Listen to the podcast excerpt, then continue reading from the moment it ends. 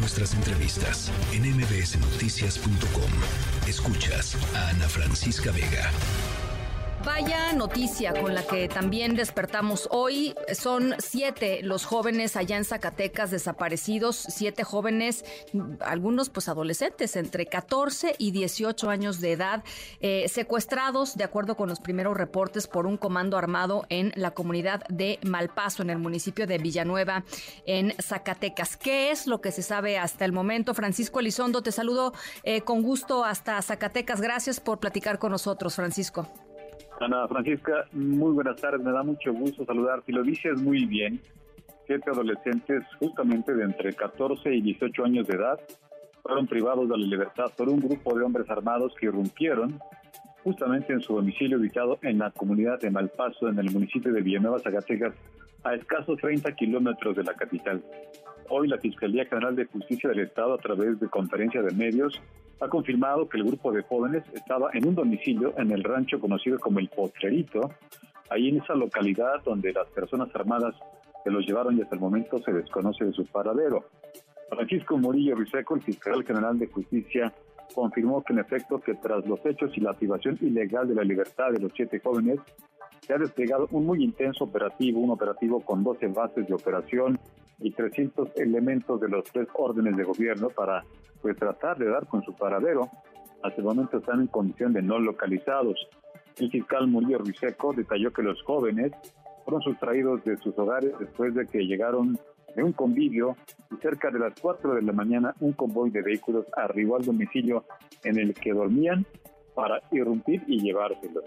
El fiscal Murillo puntualizó que existe un parentesco familiar entre ellos porque coinciden los apellidos eh, de los jóvenes que tienen entre los 14 y 18 años. Al día de hoy, hasta este momento, no se sabe nada de su paradero a pesar del intenso operativo en la transición. Eh, ¿Alguna, híjole, no, no sé, alguna hipótesis de qué es lo que pudiera haber sucedido con ellos? Eh, Francisco, ¿algún otro elemento, alguna pista, algo que podamos de alguna manera conocer a estas alturas? Ha trascendido en las últimas horas. Mira, en Zacatecas tenemos un problema muy serio, donde grupos de la delincuencia organizada están reclutando jóvenes. Esta pudiera ser uno, una hipótesis, pero te lo digo yo a título personalísimo, la Fiscalía no la descarta. La Fiscalía en este momento no tiene ninguna hipótesis, ninguna posibilidad que nos llevara remotamente a suponer el por qué. Son jóvenes de entre 14 y 18 años que se divierten en fiestas, en reuniones de amigos, pero hoy la Fiscalía no tiene en concreto ninguna hipótesis concreta que nos pueda llevar a suponer el porqué de la sustracción. Al día de hoy no, no hay. Sí, el operativo se ha desplegado más de 300 elementos, pero me parece que pues, van sin ningún indicio, sin ninguna pista de por dónde entrarle. las familias, Francisco, ¿qué, ¿qué dicen? ¿Dónde están las familias? ¿Cuál ha sido la reacción? Las familias ya han sido atendidas por la Fiscalía General de Justicia. Sé que de manera íntima les han dado a conocer algunas cuestiones que tienen que ver con la sábana de los teléfonos celulares, que puedan arrojar alguna eh, algún indicio, pero que son datos que se manejan estrictamente con sigilo para no entorpecer la investigación y para tener a la mejor eh, de alguna forma a los familiares informados y de alguna forma también pues no expuestos al riesgo de andar buscando.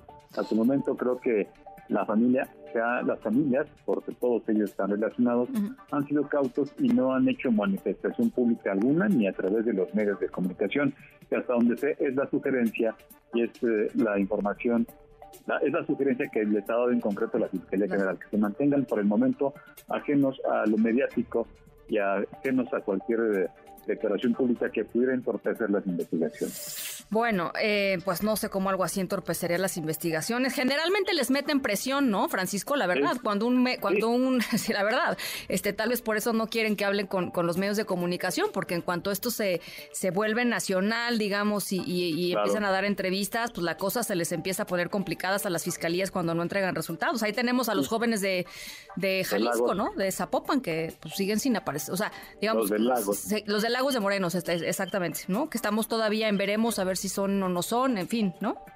Yo supongo que eh, la Fiscalía les ha dado alguna información en concreto, ya. que es lo que mantiene justamente en ese stand-by las familias. ¿eh? Por eso no ha habido ninguna activación mediática o ninguna declaración con medios de comunicación. Yo supongo que por eso las familias están más más bien en esa en ese stand-by, ¿verdad? Pues Lo que sí tengo que decirte que en términos históricos, Zacatecas, esto es lamentablemente uno de los estados con el más alto índice de personas desaparecidas. Te doy un dato que para el 19 de julio del 2023 el registro de la Comisión Nacional de Búsqueda indicaba que en Zacatecas existen 3.364 personas desaparecidas y o no localizadas. Está dentro de los estados con mayor incidencia de desaparecidos junto con Guanajuato. Bueno, pues eh, eh, yo te agradezco, eh, Francisco, que, que platiques con nosotros esta tarde. Francisco Elizondo, es periodista ya en el estado de Zacatecas y estamos en comunicación, Tocayo. Con mucho gusto, Ana Francisca. Te mando un abrazo. Muchísimas gracias. Gracias de vuelta.